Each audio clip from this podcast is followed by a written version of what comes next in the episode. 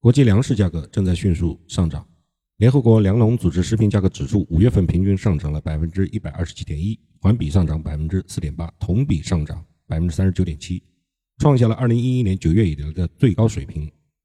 在此背景下，一方面，全国多个国家为保障粮食安全积极囤粮，粮食呢供不应求；另一方面呢，粮食生产大国为了避免食物短缺，对关键食品的出口加以限制。而对此，中国农业部的态度相当令人振奋。农业部长唐仁健说：“我可以非常负责任地告诉大家，中国的粮食安全是完全有保障的。我们有能力端牢自己的饭碗。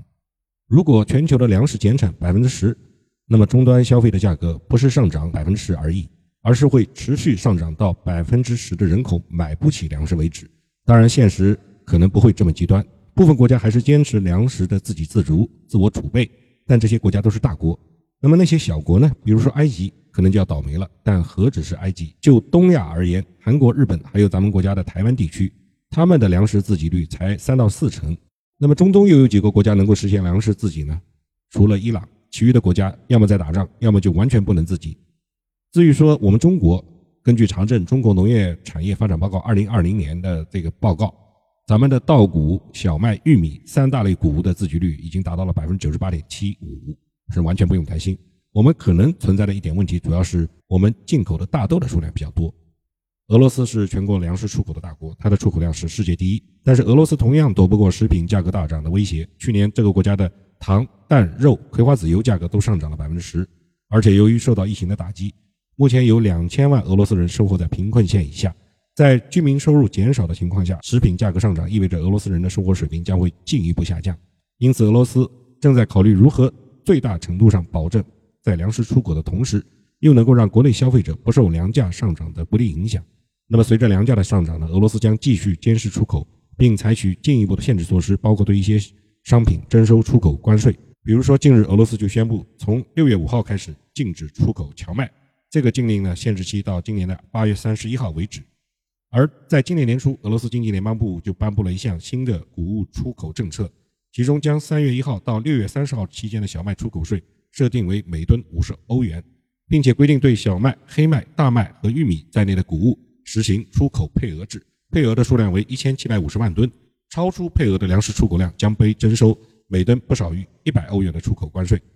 除了世界上最大的小麦出口国俄罗斯已经实已经实施了谷物出口税，为了优先保障本国的粮食供给，欧洲的重要粮仓乌克兰和全球的最大饲料出口国阿根廷也开始设定出口配额。主要是粮食大国限制粮食出口，这在一定程度上必然会推动粮价的持续上涨。这个粮食价格的上涨的始作俑者显然是美国，由于它印发了二十五万亿的美钞，引起了全球的通胀。在这个情况下面，我们中国的粮食进口也大增了百分之五十七。那么本轮粮价快速上涨的主要因素到底是什么呢？首先，第一个是粮食的库存低迷，但粮食的需求大增。在二零二零年疫情爆发的时候，全球粮食出口商大量出售库存，导致各国粮食储量有限。比如说，当前全球最大的粮食出口国之一美国的谷物和油料作物，主要是大豆的库存，同比都下滑了将近百分之三十。第二是变化多端的天气也不利于农作物的生产。全球粮食很大程度上依然是靠天吃饭。你不要认为这里有多高的科技，但是南美遭遇了拉尼娜气候，大部分地区不是太干燥就是太潮湿，导致粮食减产。而印度、越南遭遇蝗灾，大量的良田被糟蹋。如今，美国的大部分春季种植区则面临着严重的干旱等等等等。这些粮食产业大国产量大幅度减少，也会直接导致粮价的上涨。三是最最重要的因素是，美国是全球大通胀的始作俑者。美国利用其美元霸主的地位，疯狂印钞。到五月二十四号为止，今年的五月二十四号，美联储资产负债表已经达到了八万亿美元。和二零二零年初的四万亿美元一比，美联储已经印了四万亿美元的新美元，大量的美元撒出去，导致了全球的商品价格大幅上涨，粮食自然不可避免。需要一提的是，在国际粮价大涨之际，我们中国已经多管齐下，做好了准备。数据显示，一到四月份，我国粮食进口量是五千零七十九点二万吨，同比增长了百分之五十七点八。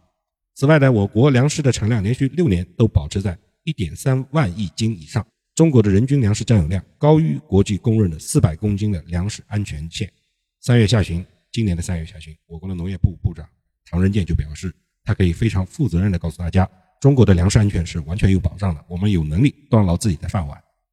那么在这样的一个趋势下面，我觉得大家可以自己做一个比较延伸的思考，在粮食、大豆、谷物、油料作物大幅度价格会上涨的情况下面，对我们在未来的投资赛道上面，尤其是消费类的赛道上面，会有什么样的影响呢？这个可以大家自我思考一下。